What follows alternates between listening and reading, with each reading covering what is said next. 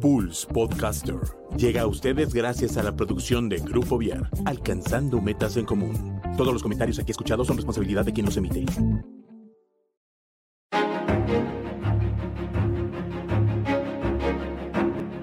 Esto es Zona de Arte.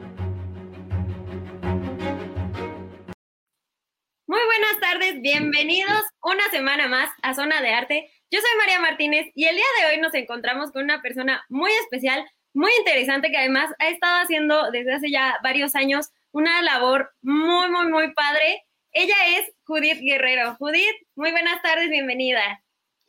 Gracias, Lu, gracias por la invitación. Un placer estar hoy aquí contigo. Bueno, pues Judy y yo nos conocemos desde hace algunos años que mejor ni hacemos cuentas. eh, pues la quise invitar porque de verdad eh, cada vez veo que hace más y más y más cosas muy interesantes, muy importantes y creo que vale la pena que nos platique un poco eh, acerca de esto y acerca de ella y de su trayectoria. Entonces, Jude, ¿qué te parece si nos cuentas, pues primero quién eres, de dónde eres, a qué te dedicas? Ok, mire, eh, soy Judith Guerrero, artista visual. Soy originaria de la Ciudad de México, orgullosamente, del Distrito Federal de la Delegación Gustavo Madero. Eh, soy la segunda de cinco hijos. Eh, mi papá es Vicente Guerrero, curiosamente. mi mami se llama este, Guillermina Ramírez y ellos son originarios de Tepito. Entonces, este, pues de ahí estuve, estuve viviendo hasta los 16 años en la Ciudad de México. Y posteriormente, por cuestiones de trabajo, a mi papá lo trasladan a Querétaro eh, con la empresa de General Electric. Y pues aquí estamos. Fue en 1982 que yo llegué a Querétaro. No existía la 5 de febrero. Solo estaba las avenidas principales que eran constituyentes, que era eh, Zaragoza, Corregidora, bueno, venir al pueblito era una excursión, imagínate, ¿no? Em, me, desarrollé como por 20 años en el área administrativa. Por, primera formación soy administradora de empresas turísticas y este y lo ejercí padrísimo mi carrera por 20 años. La verdad es que algo que me encanta es la administración.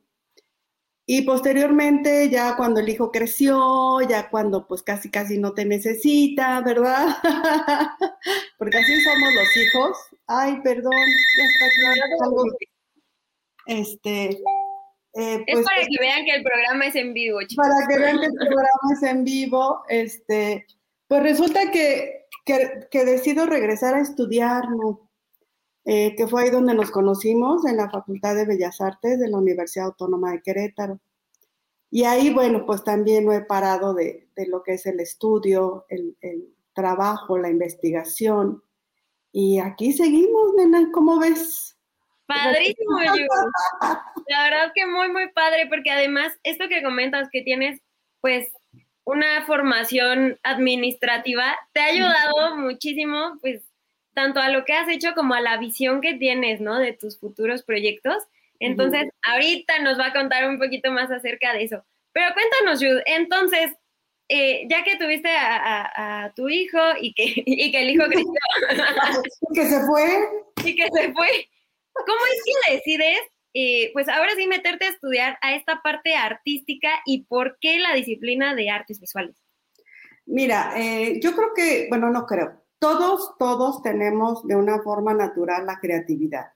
La desarrollas en una u otra disciplina, ¿no? Realmente, eh, desde niña a mí me encantaba planar, me encantaba pintar de brocha gorda.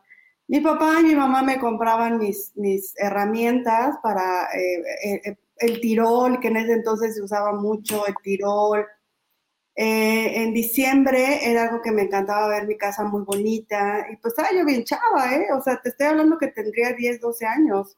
Ok. Eh, creo que siempre he tenido esa visión del negocio, Lu, porque eh, pues desde muy niña buscaba la manera de tener un ingreso, ¿no? O sea, si la vecina hacía zapatitos para bebé, pues yo iba y le decía, oiga, deme chamba, ¿no? O sea, yo le ayudo a hacer algo, pero pues, deme chamba Eh, trabajé en papelerías, trabajé en tiendas de ropa, trabajé vendiendo enciclopedias, imagínate, o sea, desde muy chica. Pero el arte es algo que yo tenía muy guardado. Cuando eh, eh, me caso nuevamente, mi esposo es doctor, mi sagrado marido, porque siempre le digo así, mi sagrado marido, él es doctor, es pediatra, y pues yo con mi formación de administradora, pues casi no lo veía, Entonces decido dejar de trabajar, pero curiosamente, pues eh, cuando tú trabajas, pues trabajas para tu familia, ¿no? En este caso era para mi hijo. Entonces, cuando yo decido eh, dejar eh, de, trabajar, dije, pues ahora es el tiempo en que voy a convivir más con mi hijo. Pero mi hijo ya había crecido, o sea, él ya tenía su mundo. Claro. Y tú vas a decirle, vamos a hacer esto, vamos a hacer lo otro, pues no, ¿verdad? O sea, el hijo dijo, no, mamá, espérate. Entonces, te tienes que buscar una actividad y, empecé a buscar eh, hacer manualidades, o sea, eran manualidades en el club, ahí, ahí aprendí. Y la maestra que estaba en ese entonces me dijo, oye, ¿siempre has tenido facilidad para la pintura? Y le dije, pues como que sí. Pero pues me, metí de lleno, empecé a aprender todo lo que tenía que ver con las manualidades, así literal. Si había un curso en Guadalajara, yo me iba a Guadalajara. Si había un curso en México, yo me iba a México. O sea, nunca me ha detenido las distancias ni las fronteras. Pero llegó un momento en que ya había aprendido todo lo que tenía que aprender de manualidades. Y un día platicando con mi hermana, la mayor, ella es doctora en innovación y desarrollo académico. O sea, tiene es un máster de un máster, ¿no? me dije, oye, pues como que voy a ver qué me meto a estudiar, porque pues ya, ya lo que tenía que hacer, pues ya, ya, y me dijo, no, métete a estudiar en Bellas Artes. O sea, pero siempre como con el hambre de seguir aprendiendo cosas. De seguir aprendiendo. Entonces, cuando me dijo, regrésate a estudiar a, la, a la universidad, yo así como que sentí mariposas en el estómago porque yo le dije, no, ¿cómo crees que yo voy a regresar a una universidad a estudiar, no? Y el día que fui a preguntar, ese día estaban dando las fichas. Yo creo que Dios ya te tiene en tu camino algo destinado, ¿sí? Claro. Eh, ese día estaban dando las fichas y yo les pregunté, oigan, ¿hay algún impedimento por la edad? Porque pues yo ya tenía 34, 35 años. Eras una chavita, yo. Sí, la verdad sí. Y este, pero no le dije a mis hijos que estaba buscando la manera de regresar a estudiar. Hice el propedéutico, hice el, el propedéutico, hice el, psicométrico. Y todos los fui pasando, pero resulta que el de conocimientos generales, el escoba, tenía que ser en un domingo. Y en tu casa somos de que los fines de semana es familiar. Entonces, eh, y aparte, o sea, pues imagínate después de 20 años que tienes que volver a saber qué es el sujeto, el predicado. No, no, o sea, yo dije, ¿dónde me metí, Dios mío? Mira, lo de menos es el sujeto y el predicado, pero las matemáticas, yo... Pues mira, te voy a decir que una maestra muy linda que tuve que me dio matemáticas, me dijo que el secreto en las matemáticas era saber leer correctamente. Ok. Yo lo he aplicado. Entonces, bueno, pues ya cuando tenía que ir a hacer el de conocimientos generales, les comenté a la familia que quería regresar. Y todo el mundo me dijo, uy, no, regresa. ¿Entrar a la universidad? Nadie, nosotros nadie hemos entrado. O sea, no, es imposible. Y pues quedé, Lu, quedé en Bellas Artes y yo iba por la plástica y iba por fotografía. Ok. Yo iba por fotografía, este, pero tengo muy mala vista. Entonces, eh, Sí, yo creo que zapatero a su zapato descubrí habilidades que no sabía que podía tener ese potencial. Em, yo iba por fotografía, me di cuenta que mi vista no era como la idónea. Eh, em, me fui enfocando mucho en la plástica, grandes maestros que tuve, eh, maestros que de verdad yo admiro mucho y respeto, y de ahí pues seguí la plástica, la plástica, pero pues tienes el gusanito de, administrar, ¿no? Y de gestionar y, de organizar y, alentar a los chavos y decirles, tú sí puedes. Y en ese tiempo eh, estaba la administración del doctor Velarde, del doctor Vicente López Velarde, y la contadora Claudia Pérez Cordero. Y ella me invitó a colaborar dentro de lo que era su administración. Y la verdad es que yo aprendí un buen con ellos, ¿eh? un buen, un buen. Y aparte de que me encanta la plástica, de que soy una, o sea, soy muy disciplinada para lograr lo que quiero, te das cuenta de muchas necesidades que existen eh, para los jóvenes, más para los que nos queremos, y me incluyo, dedicar al arte. Sí, claro.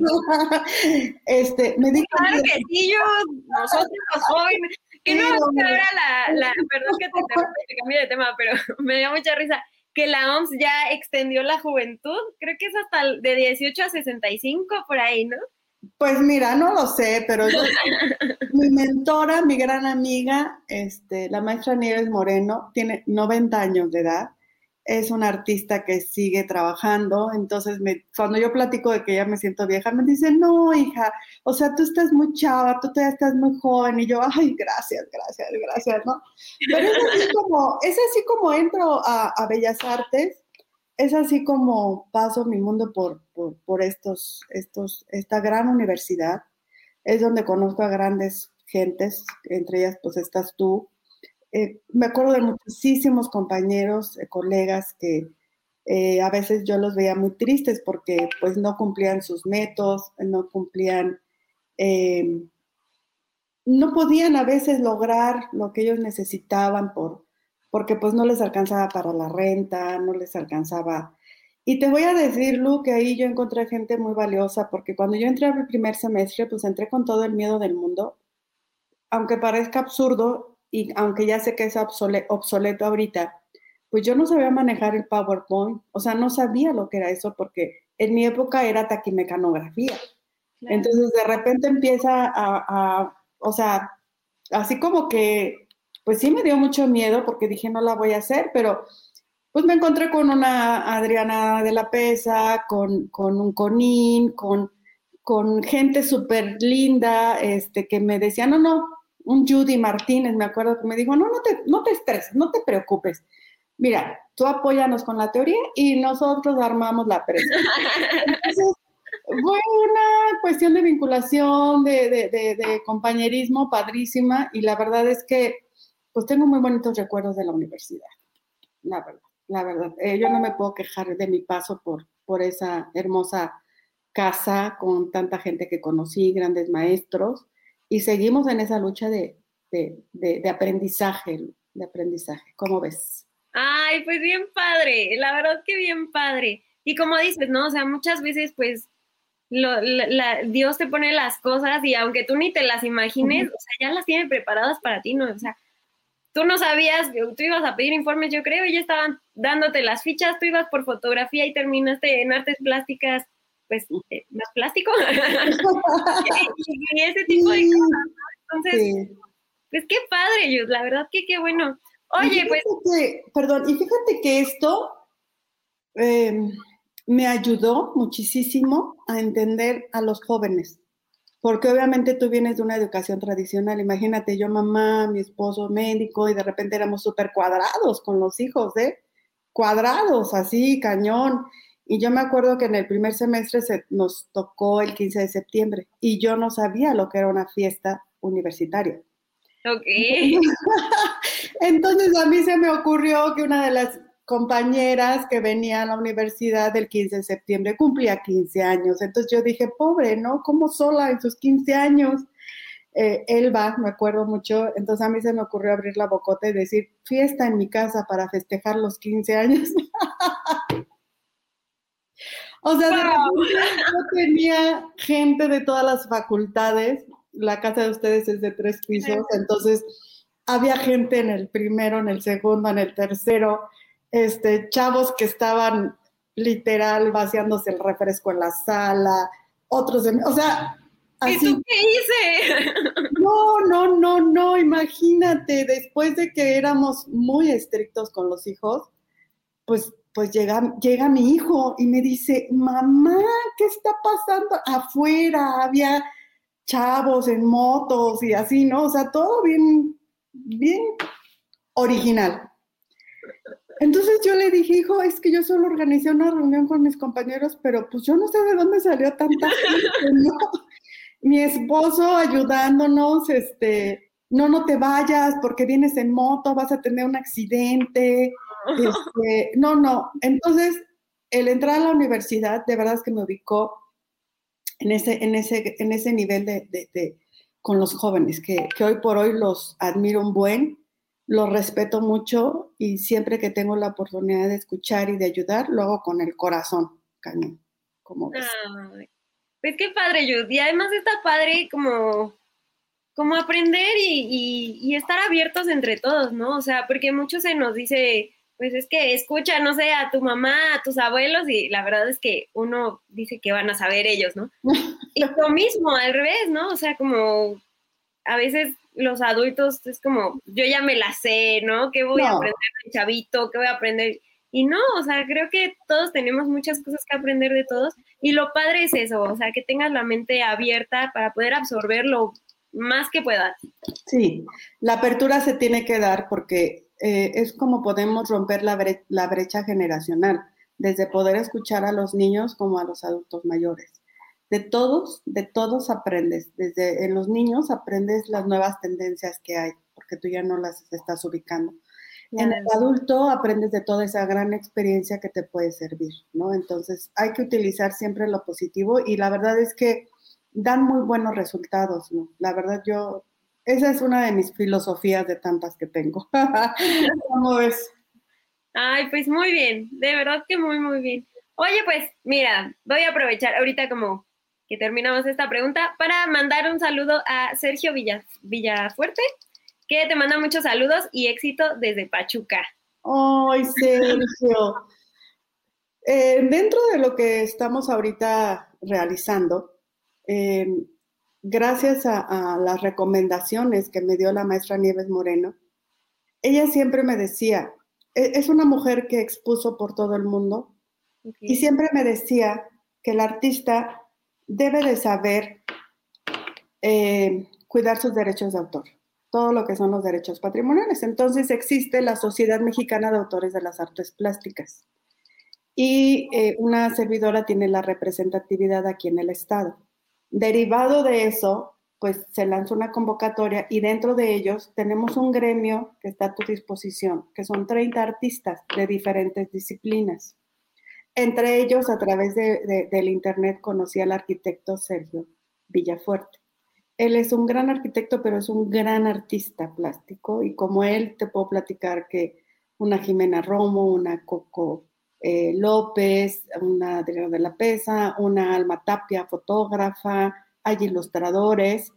Entonces somos un gremio que pues estamos tocando puertas siempre con, ese afán de, pues, de darnos a conocer. Y muchas gracias, querido Sergio, siempre estamos apostándole. Aunque él está en Pachuca, la verdad es que nos apoya un buen en la difusión. Ok, muy bien, pues por ahí también te mandaron saludos. Nat de la Rosa, saludos desde Guerrero. Ay, Nat, Nat de la Rosa, por supuesto. Ella es una chica, eh, aparte de que es familia, eh, pues desde, aunque está en Guerrero, trabajamos mucho en línea, todo lo que tiene que ver con la cuestión administrativa, de lo que es la Noria Taller de Arte y Diseño, que es una empresa cultural sustentable creada para la promoción, difusión y venta de arte en Querétaro, de la cual también soy fundadora, ella me ayuda todo a hacer desde línea. O sea, yo le mando la información, ella me apoya, me manda todo y es parte del gremio también. Entonces, es ir sumando el granito de cada uno en lo que mejor sabemos hacer para generar esa comunidad. Siempre he creído que no podemos hacerlo solos, sino que tenemos que sumar, sumar y generar sinergias para que podamos lograr algo que pueda hacer presencia, ¿no? ¿Y cómo lo hacemos? Pues sumando esfuerzos y trabajando, porque eso sí, todo es trabajar. Eso, las cosas no llegan solas. Exactamente, exactamente. Oye, yo, antes de que nos platiques un poquito de la Noria, que también es un proyecto muy padre que tiene Youth, platícanos eh, ya como para, para eh, conocer bien a profundidad tu, tu área de artista visual las artes plásticas tienen como muchísimas ramas, ¿no? Y muchísimas disciplinas. ¿Cuáles son las tuyas, o sea, como las principales, en las que más te enfocas? Mira, eh, para empezar, me enfoco mucho en, las, en el área de la plástica, la sustentabilidad. Em, debemos de generar esa conciencia de que eh, todo lo que se va descubriendo es una innovación, pero también genera un problema, ¿no? Entonces, eh, no, está, no visualizamos el alcance que pueda tener esa innovación. Entonces, en mi área me enfoco mucho a la pintura, a la escultura, a través de la reutilización de diferentes materiales, sobre todo los polímeros, el cartón, el papel y, eh, la chatarra, lo que es el metal. Algo que me encanta es la escultura en metal. Y eh, aclaro que no soy pepenadora, Así que vayan a dejarme sus fierros. no, pero es que es bien lindo porque van y me dicen, ay, te trajimos esto, porque sabemos que lo vas a transformar, ¿no? Entonces yo digo, pues bienvenido, ¿no? Bienvenido, porque es una forma en que el arte puede apostar y apoyar a la, a la sustentabilidad. Tenemos, debemos de crear conciencia en, el apoyo al, a nuestro planeta, así, literal. Eh, entonces, eh, tengo pintura que ahorita... Eh, de hecho, se va a exponer en un espacio en San Miguel de Allende, que estamos tocando puertas. En Cabán, se llama el restaurante. Es pintura que tiene que hablar con el mensaje del cuidado del agua. Entonces, está de una manera eh, con mucho color, con mucha vida. La mujer, la mujer como gestora principal de lo que es la recaudación de, de líquido. Soy feminista, feminista documentada, aclaro, porque eh, el feminismo documentado te dice que debes de saber eh, convivir y colaborar con el sexo opuesto para poder lograr grandes cosas. Entonces, la verdad es que tengo grandes compañeros, mis equipos de trabajo casi siempre hay caballeros, los proyectos que se me han dado son por caballeros, entonces eh, plasmo a la mujer como ese símbolo de feminismo que tiene una, trascendencia más allá de lo que se pueda decir. Entonces, la obra plástica ahorita pues tiene toda esa cuestión de color, porque tenemos que, algo lo que tenemos que también ver de qué manera podemos llegarle a un sector de una manera positiva, alegre y que si estamos utilizando los medios o los dispositivos electrónicos, pues que en el momento que tú estás viendo ahí tu tablet, tu, tu iPhone o lo que quieras, pues que mínimo por el color te detengas y digas, ¿qué es esto? ¿no? Entonces ahí demuestro el problema, la problemática que tenemos del agua, pero de una manera muy padre, desde el color llamativo, de, no sé, es una forma de, de poder llegar de una manera diferente, no de la forma tan, tan caótica que estamos viviendo ahorita, ¿no? O luego como tan explícita, ¿no? Que dices... Pues ya no lo quieres ni ver. Sí, claro. O sea, no es que queramos estar ingenuos o vivir en nuestra burbuja, pero es tanta la cuestión trágica que estamos viviendo por todo lo que nos acontece, que diría una amiga, ¿eh? También, yo soy hija de la crisis y desde que yo nací estamos en crisis, entonces tenemos que aprender a vivir con la crisis. Y le dije, tienes toda la razón. O sea, desde que... Sí, le dices, pues sí. Entonces manejo la, la pintura desde la cuestión plástica, la cultura, eh, la escultura en chatarra y utilizo mucho los plásticos, los plásticos para hacer eh, joyería, para hacer este, obra escultórica y en eso andamos bastante fuerte. Sí, muchísimo. Por ahí vamos a poner también las redes sociales de Youth y ahí pueden ver como qué, este, qué proyectos tiene, qué exposiciones tiene y todo lo demás. Y hablando de esto, Youth, como digo, has tenido muchos proyectos, pero ¿cuáles han sido para ti como los más significativos? Pues mira, eh, eh, yo creo que todos tienen un grado de importancia, todos. Ahorita, eh, bueno, te comento, estoy estudiando la maestría en innovación y desarrollo empresarial por un fin y por un objetivo. en el arte, existen pues la famosa gestión cultural, pero tenemos que dejar de ver esa gestión cultural viniendo de instituciones como apoyo. Yo siempre he dicho que el trabajo del artista tiene que ser remunerado y, tenemos que hacer esa labor los mismos artistas.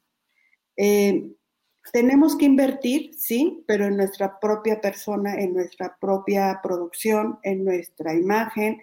Tienes que invertir en hacer difusión de lo que haces, pero también te tienes que ver como un producto final.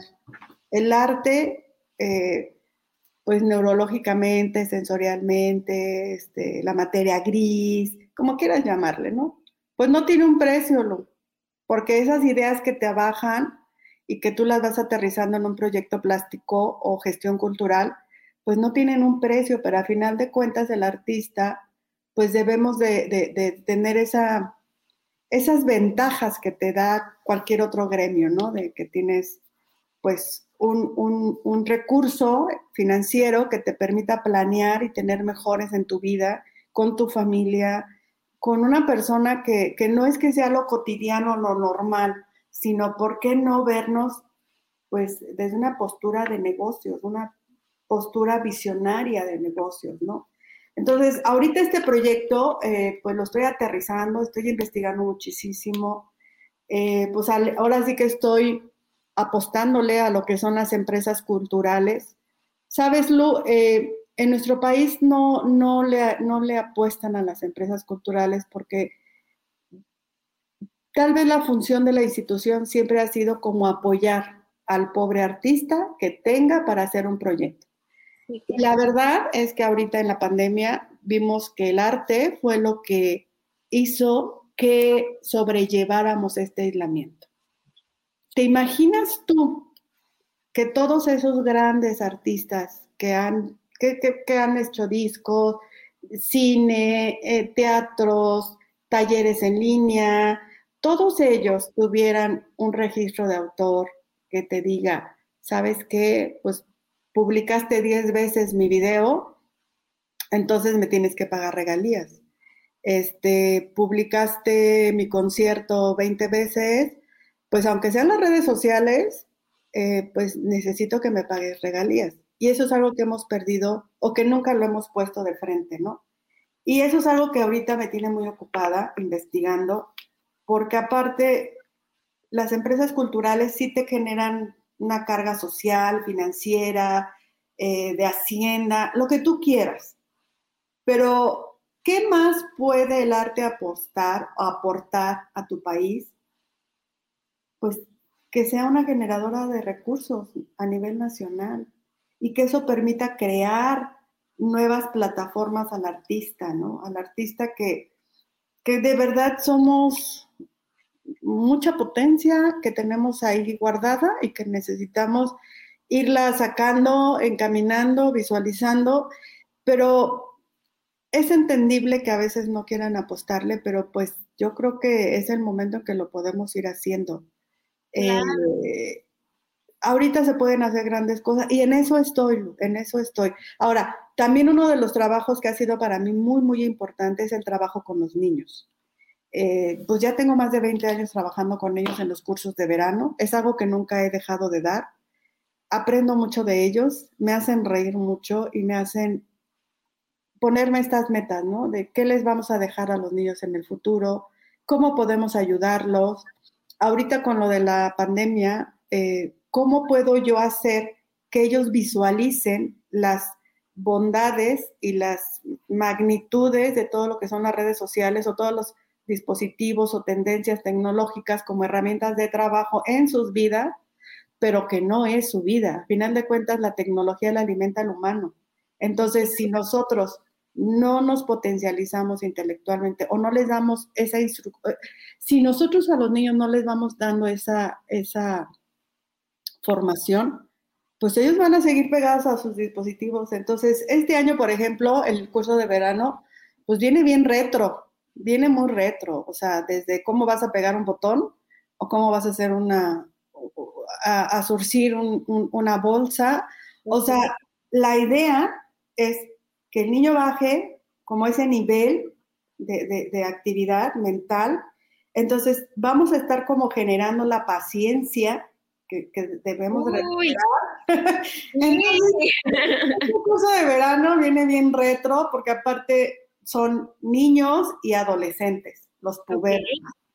Entonces viene muy retro, viene música, a través de, del maestro Jesús, eh, teatro con la maestra Maritza, y está Pau, Pau Ortiz, que ella está estudiando medicina, pero ella estudió este, diseño de moda. Entonces estamos organizando de qué manera podemos ir aterrizando esa cuestión neurológica en los niños y en los jóvenes para que, pues literal, bajemos las pilas, ¿no? Les bajemos la energía. Pues sí, no, y además supongo que como comentas, ¿no? O sea, ahorita y sobre todo con la pandemia, que ya todo es digital y de por sí ellos ya todo mundo, o sea, todo el día están jugando y todo el día están viendo y ahorita además las clases son en línea y tareas todo en línea y así. Entonces yo creo que también, como dices, o sea, regresarles a la idea de que pues la vida real no es ahí, ¿no? Entonces, en la vida real justo está en eso, en, chin, tengo una reunión y le falta este, la bastilla a mi pantalón. Pues mira, la verdad es que eh, las cuestiones tecnológicas, por supuesto que son una maravilla porque lo estamos viviendo ahorita. Tenemos esa virtud de estar conversando a través de un dispositivo electrónico que me permite llegar a diferentes sectores, pero es eso, una herramienta de trabajo que tenemos que saber utilizarla. Y en el caso de los niños o de los adolescentes, que les ha tocado bastante fuerte el aislamiento, en conjunto con las mamás, porque de verdad de, hecho, en, la pandemia hice una serie que se llama Ellas, en confinamiento, que son 25 rostros de mujeres, porque estuvo muy cañón, muy cañón. Este, de repente tu casa se ve invadida por todo el mundo y pues dónde quedas tú, ¿no? Claro. En el caso de los niños, eh, pues yo veía que, por ejemplo, en la comunidad donde tengo el taller, a veces no había internet entonces yo veía a los niños que se ponen afuera del taller así como, como memes, como lo que ves tú, que te, hace, pues así andaban buscando la clave para conectarse, otros que tenían que ver la televisión y la verdad es que se quedaban dormidos. Entonces e, estuvo muy cañón y es algo que tenemos que, pues esperemos, ¿verdad? En Dios que ya no pase, pero, pero yo creo que esto fue una gran lección de vida y lo que se trata es de que vayamos recuperando esa paz mental. Claro. En todos los, sectores, ¿Cómo ves? Pues sí, la verdad que, o sea, me hace mucho sentido lo que, lo que estás comentando, ¿no? Y, la propuesta que están ahorita armando para, para el curso de verano. Y hablando de el taller, a ver, ahora sí platícanos, Jude, un poco acerca de la Noria. Bueno, mira, la Noria nace de una necesidad que visualicé cuando estuve en la UAC tomé una especialidad en gestión de proyectos artísticos y culturales. Em, mientras estuve colaborando en la UAC, eh, manejé lo que era la, galería, no me acuerdo cómo le decía, la pecera. La pecera, para muchos de los que nos escuchan, era, es que fue un pasillo de la universidad que literal pusieron cristales en los extremos. Entonces, eh, éramos los peces, o sea, cuando había una exposición, pues era la pecera, ¿no? Entonces, eh, empiezo a ver que existe una necesidad, porque todos los espacios culturales que existen en nuestro estado, que son bellísimos, todos los espacios de, de exposición, son eso, espacios de exposición. Me tocó cuando en los 60 años de arte universitario, ¿te acuerdas que tuvimos en todos los espacios de Querétaro exposiciones? en la Galería Libertad, en el Museo de Arte Contemporáneo, en el Museo de la Ciudad, en el Museo de la Restauración, en las diferentes explanadas de los diferentes espacios de nuestro estado. O sea, invadimos de arte Querétaro. Pero me di cuenta de que llegaba la gente y preguntaba y me decía, oiga, este, pues fui a la Galería Fulana y me encantó una obra, este, pero pues no hay quien me la venda, ¿no? Entonces decía, ¿cómo? Y es que fui al Museo de Arte Contemporáneo. Pues yo se la vendo, a ver, Fui al Museo de Arte y pues vi la obra de fulano, pero pues no saben darme informes. Entonces, ¿sabes algo? Que empecé a ver que eso era lo que nos faltaba terriblemente en nuestro estado. Somos, todo el mundo se jacta de decir que son, Querétaro es un semillero de creativos. Y dije, pues, o sea, sí, o sea, somos un semillero de creativos, pero pues, ¿quién le apuesta? Claro. No, ¿no? Entonces, todo mi proyecto de investigación se basó en la presencia del galerista en la galería. ¿Qué pasa? he, leído, por ejemplo, a Soledad Lorenzo, Mi vida con el arte, que es una mujer española que, toda su vida se la dedicó a, ser galerista, dealer. Eh, y, empecé a leer sobre su obra, su vida, su trayecto, y me di cuenta que en Querétaro nos faltaba todo eso. Entonces la Noria nace de esa necesidad en esa investigación. La Noria, aunque somos un espacio retirado, porque ese también fue el objetivo, todo está centralizado en nuestro estado y está bien. Pero, ¿qué otras opciones tienes para ofrecerle a alguien que viene de fuera, no?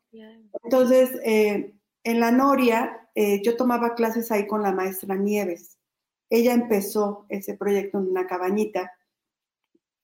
Y la otra que, mientras estuve en Bellas Artes, pues o sea, ¿dónde hacías tus tareas? En tu casa. Entonces, si tenía el taller de barro, pues estaba en el lavadero. Entonces, el lavadero lo tapé, porque ¿dónde hacía mis mezclas? ¿Dónde hacía entonces? Claro. Se cayó. Este, tenía que ser talla en madera. Pues, ¿dónde lo hacía? En mi casa. o sea, mi casa la invadí de repente con todo lo que tenía que hacer.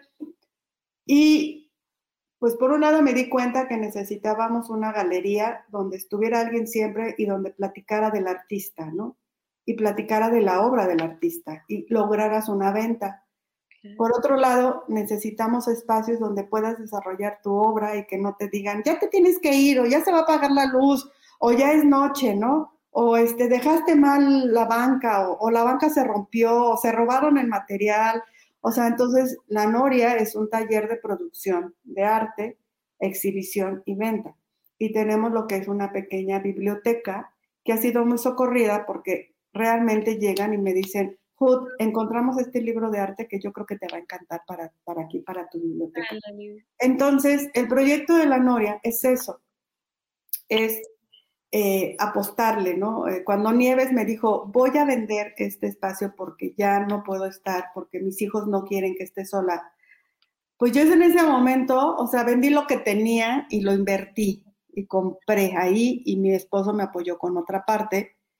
Y así es como nació, o sea, y la otra, Lu, que, que me siento súper orgullosa porque, pues obvio, un proyecto de esa magnitud, o compras material o compras o pagas mano de obra, ¿no? Claro. Entonces, pues comprábamos material y amigos que quiero mucho, Héctor Jiménez, Leo, Adrianita, este, a veces Lalo podía ir, eh, mi papá, mi hermano. Por eso yo digo que la noria es familiar, porque eh, pues era de estar pintando, rezanando, eh, toda la estructura metálica que se hizo, pues fue con el apoyo de mi papá, o sea, Mientras yo estaba en la UAC trabajando unos murales, mi papá estaba por acá apoyándome con todo lo que era cargar, soldar. Eh, y ya cuando yo terminé ese proyecto, pues fue ir a planar, a pintar, a meter, o sea, literal está hecho con nuestras manos. Entonces, ese primer módulo de la Noria, pues eh, de, de, repente dices, híjoles, como que esto nos quedó muy checo, ¿no? Pues no importa, es innovar. Pero claro, es parte del arte. Sí, pero aparte, eh, Lu, eh, es un proyecto muy ambicioso porque pues está diseñado, ya posteriormente que creyeron en, lo que estaba yo haciendo, en que creyeron en lo que pues yo había decidido hacer como proyecto de vida, que yo aposté y, se vendió lo que yo tenía y todo lo que cobraba y todo se iba ahí, eh, nos donaron el proyecto arquitectónico de lo que es una residencia artística, porque ese es otro objetivo, es una residencia artística con un taller así de primera de fotografía. Esa residencia pues tiene el objetivo de poder traer gente de otros estados, de otros países a que hagan y que, y que realicen una eh, producción de arte y que no tengan la necesidad de salir. Y aparte, Ojalá un día tengas la oportunidad de ir, pero, pero, pero es un contraste con, la, con lo urbano, porque estamos a 15 minutos de Centro Sur, con toda esa bella naturaleza que, existe hacia el lado de Huimilpan. Y la verdad, sí, y la verdad es que hemos estado trabajando también mucho de la mano este, con la Cámara Nacional de Comercio este, con gobierno del estado de Huimilpan, con la Secretaría de Turismo. Entonces, eh, tienen un proyecto de itinerante donde la Noria va a ser como el punto inicial y van a ir haciendo un tour en las diferentes haciendas que hay en el municipio.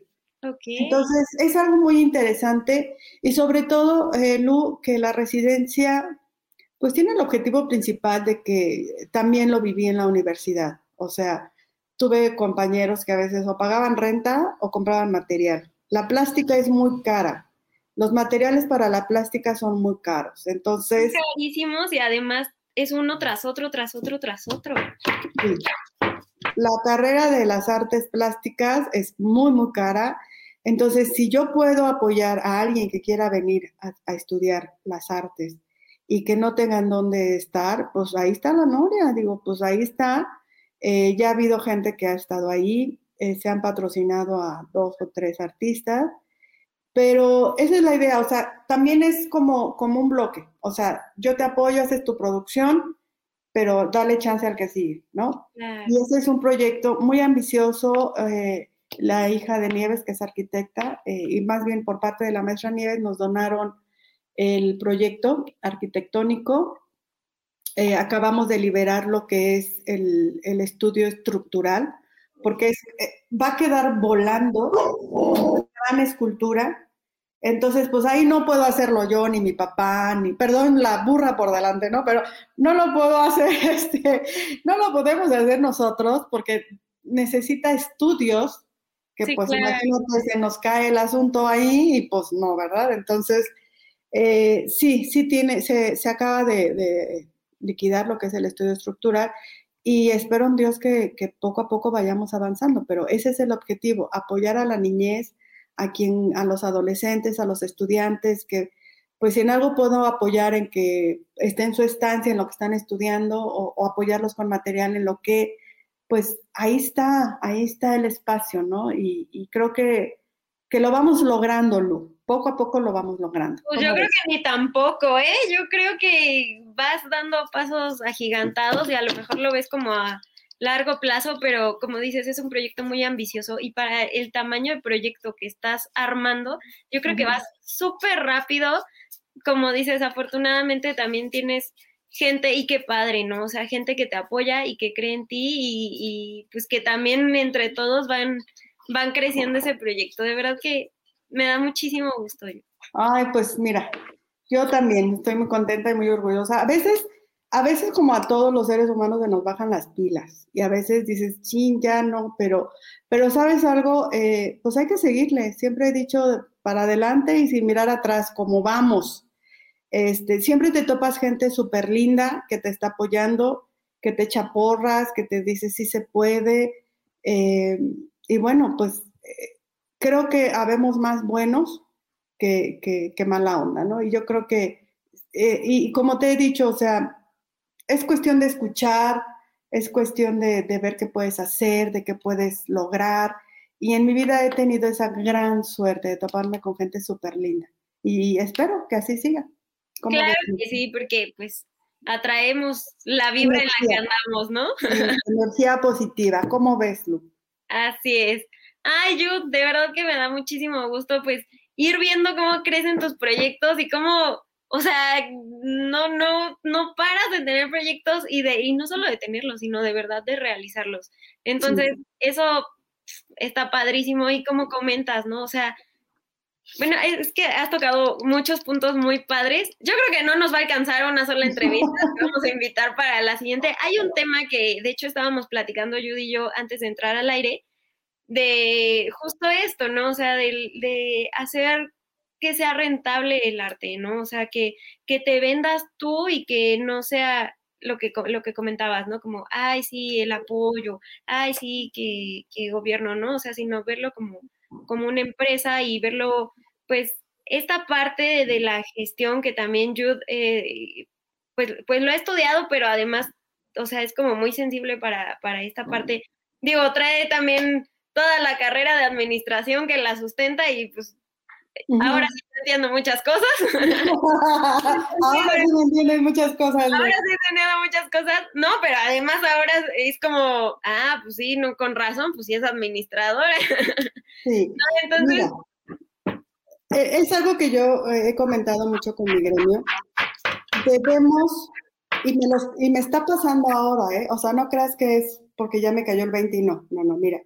Cuando estábamos en la universidad, siempre nos decían, Tienes que creerte que eres artista.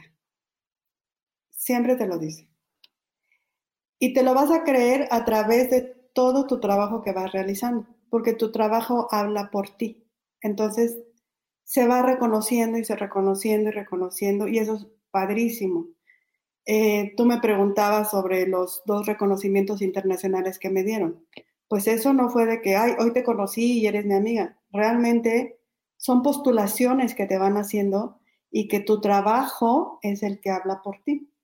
O sea, yo en este año he recibido dos premios internacionales con doctor honoris causa por una trascendencia de 20 años. Claro. Pero, pero, pero eso qué significa? Que ahora que soy empresaria y que estoy estudiando una maestría, también te dicen lo mismo. Debes de creerte empresaria debes de tener esa seguridad de ver el todo completo para que tú puedas delegar, para que tú puedas asesorar, para que tú puedas apoyar y creas y, seas generadora de lo que hemos platicado, de lo que es la empresa cultural sustentable. Nosotros como artistas, y aparte de poner y ser gestores culturales, hemos perdido la visión de, de vernos como gestores culturales con una visión de negocio, con una visión empresarial.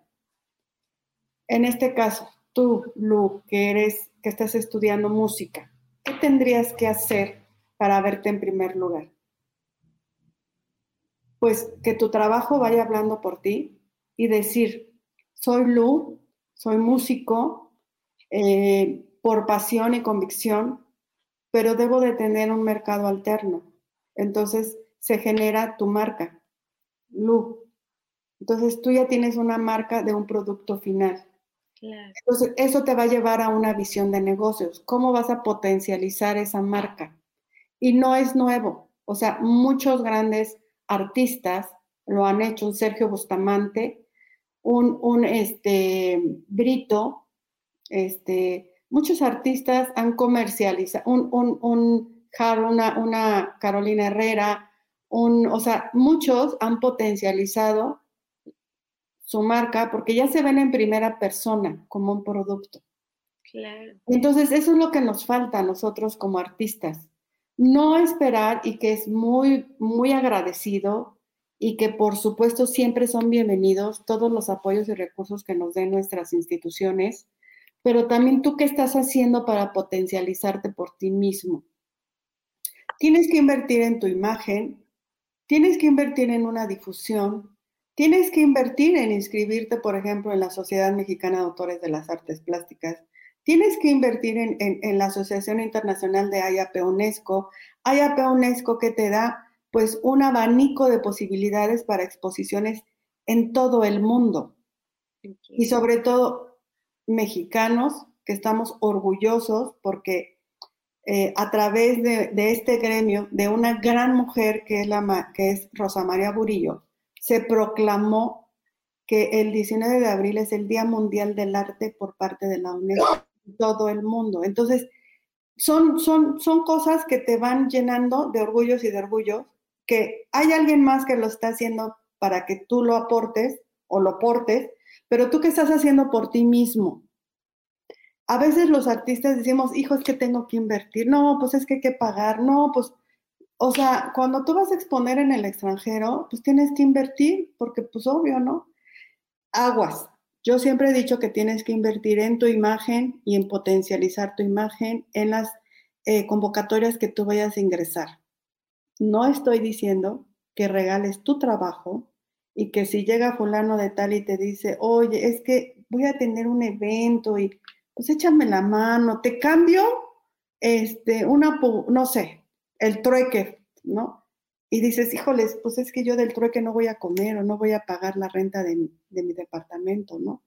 Entonces, el artista debemos de tener esa retribución financiera que nos permita vivir como cualquier otra disciplina formativa, desde un arquitecto, un médico, este, un sociólogo, un político, o sea, si nosotros que dejamos nuestra alma y nuestra sensibilidad plasmada en lo que hacemos, pues como por qué no voy a disfrutar, ¿no? De, lo que significa eso. Entonces, eso, eh, Lu, es algo muy importante que nosotros los artistas tenemos que ir sumando. Si tú estás a través de este medio apoyándonos a nosotros como los artistas para dar nuestro punto de vista, tú ya estás aportando algo a una comunidad artística.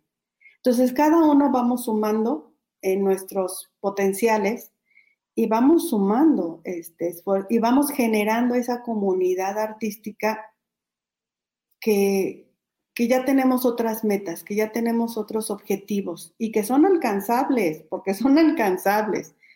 Eh, no sé, ¿tú qué opinas que has estado metida en todo este rollo de las entrevistas, que conoces más artistas? Eh, pues también es importante el punto de vista de, ustedes como, como intermediarios en, la comunicación, ¿no?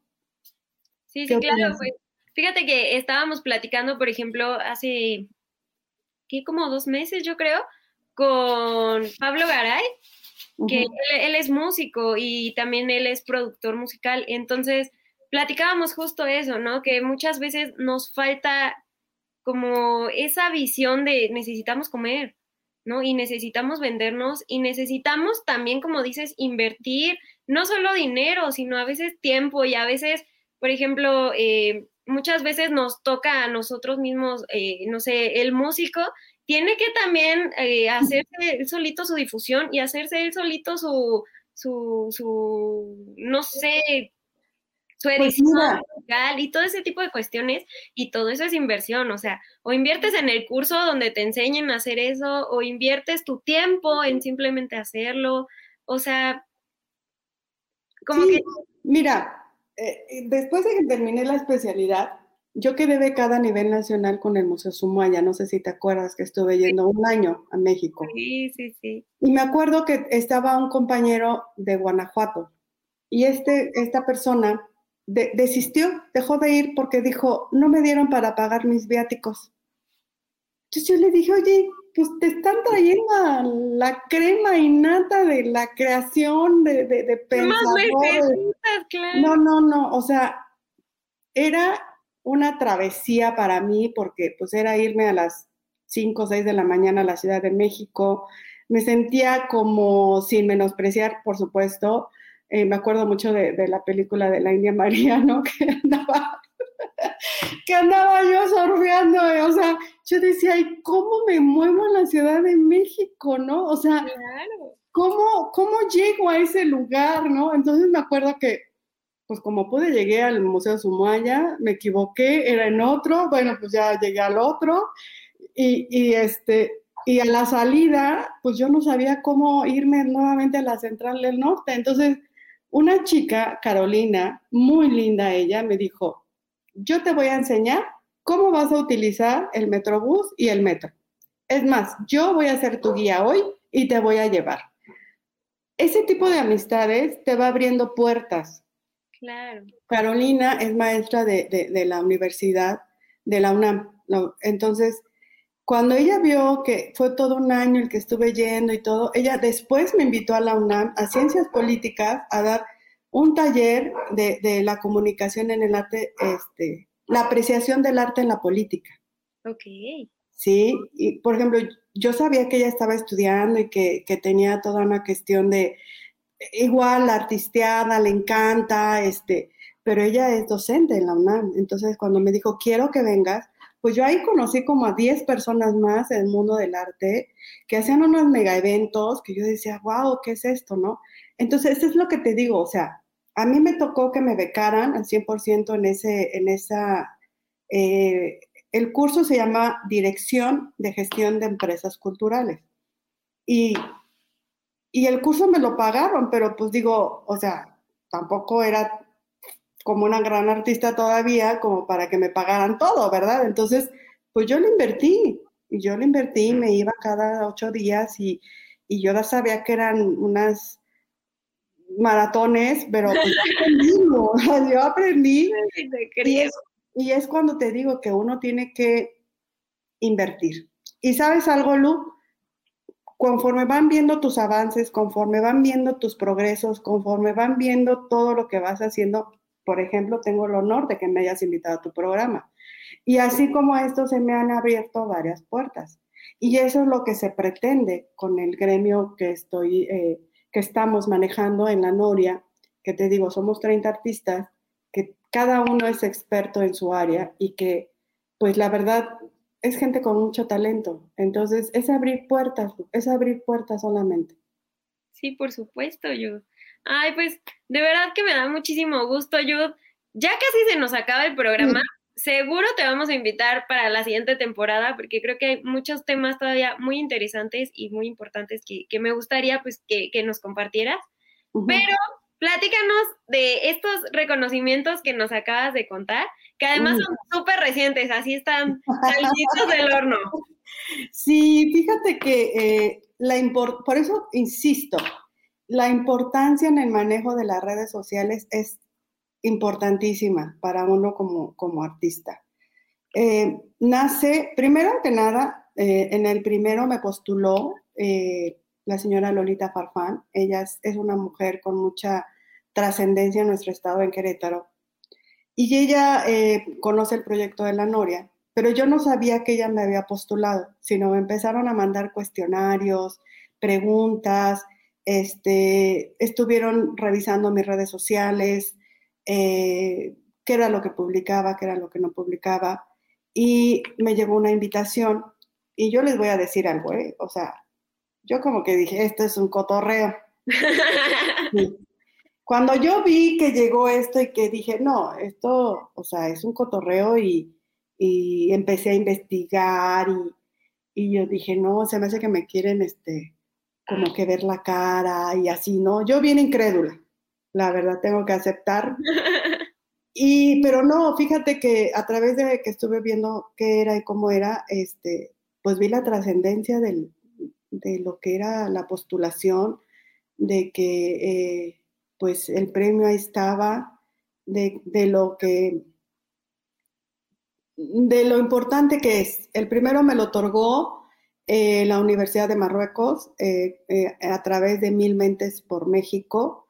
la doctora Tiburcio, una mujer que acaba de tener un homenaje muy joven, con una trascendencia importantísima, en donde me dice, Judith, he seguido tus pasos, he visto lo que has hecho y me encanta que estés trabajando con la niñez. Entonces, eh, fue una ceremonia muy linda, muy amena, muy padre. Y fue en la Ciudad de México el 27 de mayo. Eh, yo recibo ese reconocimiento internacional y a los tres días me llega otra postulación por parte de la doctora eh, Elizabeth Ambris. Ella es vicepresidenta a nivel nacional de lo que es la Asociación Internacional de IAP UNESCO. Eh, ella ya había seguido mi trascendencia, había estado viendo todo lo que hemos estado trabajando, este, y, lo que es em, mi filosofía de que el artista tiene que vivir bien de su creación. O sea, yo cuando digo eso, eh, si tenían la intención de pedirme algo para algo, pues se topan con pared, ¿no? Entonces, entonces ella me postuló, igual me, Em, es una congregación internacional. Eh, la verdad es que yo me quedé, somos 10 artistas que ese día, el, 12 de mayo, nos, nos dieron el reconocimiento internacional. Te soy sincera, yo a veces eh, no sabía quiénes eran los artistas hasta que un día mi hijo me dijo, mira mamá, estás con un fotógrafo que ha fotografiado a los Rolling Stones, que ha fotografiado a no sé cuánta gente y yo, ¿en serio? A ver, y así con artistas, ¿no? Diferentes y, que ya estés en esos gremios porque estás por un proyecto mayor en el arte, ¿no? Entonces, esto fue en un museo en la Ciudad de México, también súper emotivo, con una tradición, con gente de mucha eh, trascendencia y peso en el mundo del arte. Y eso te genera un gran compromiso, Lu, porque tienes que seguir y tienes que seguir por ese objetivo eh, eh, de generar eh, cosas que, que, nos ayuden a los artistas.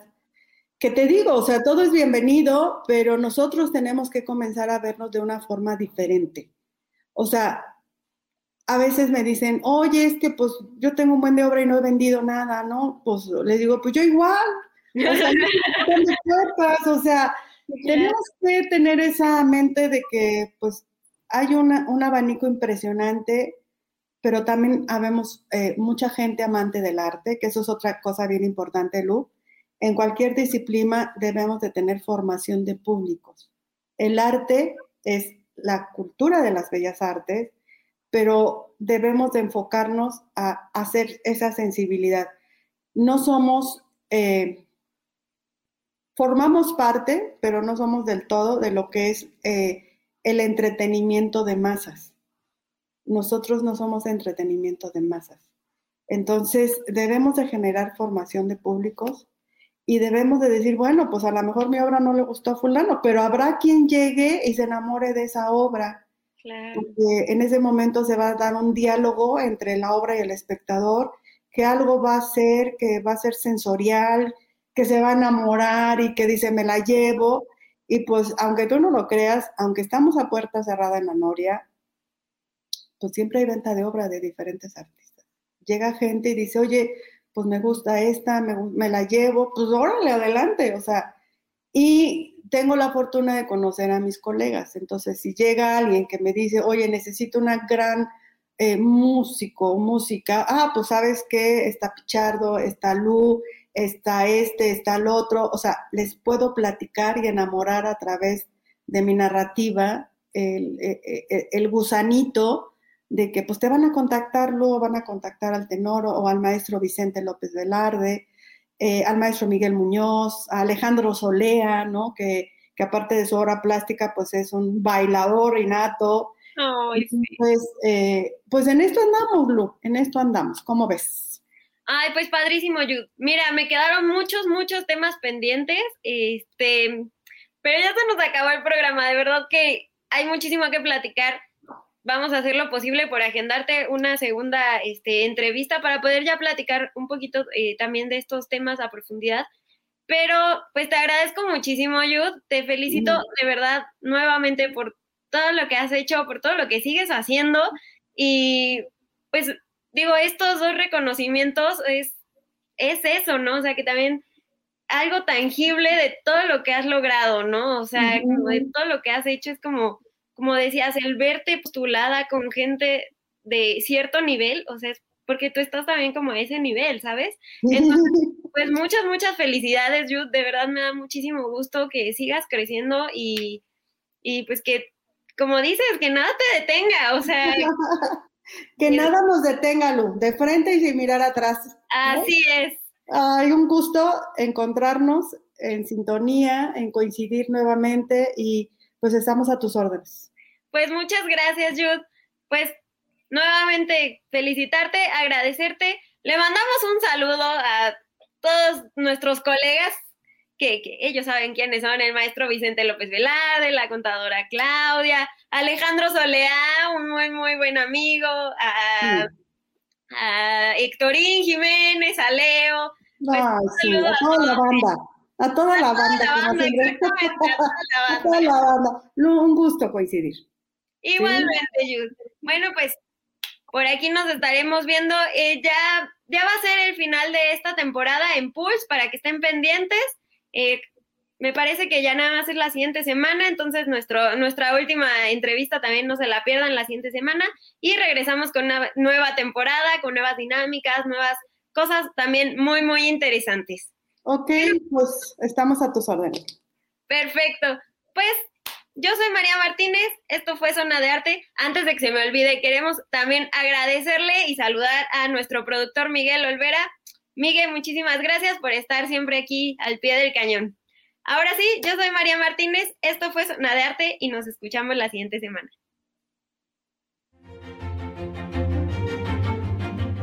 Esto fue Zona de Arte. Escucha nuestra siguiente emisión y síguenos en redes sociales como Zona de Arte.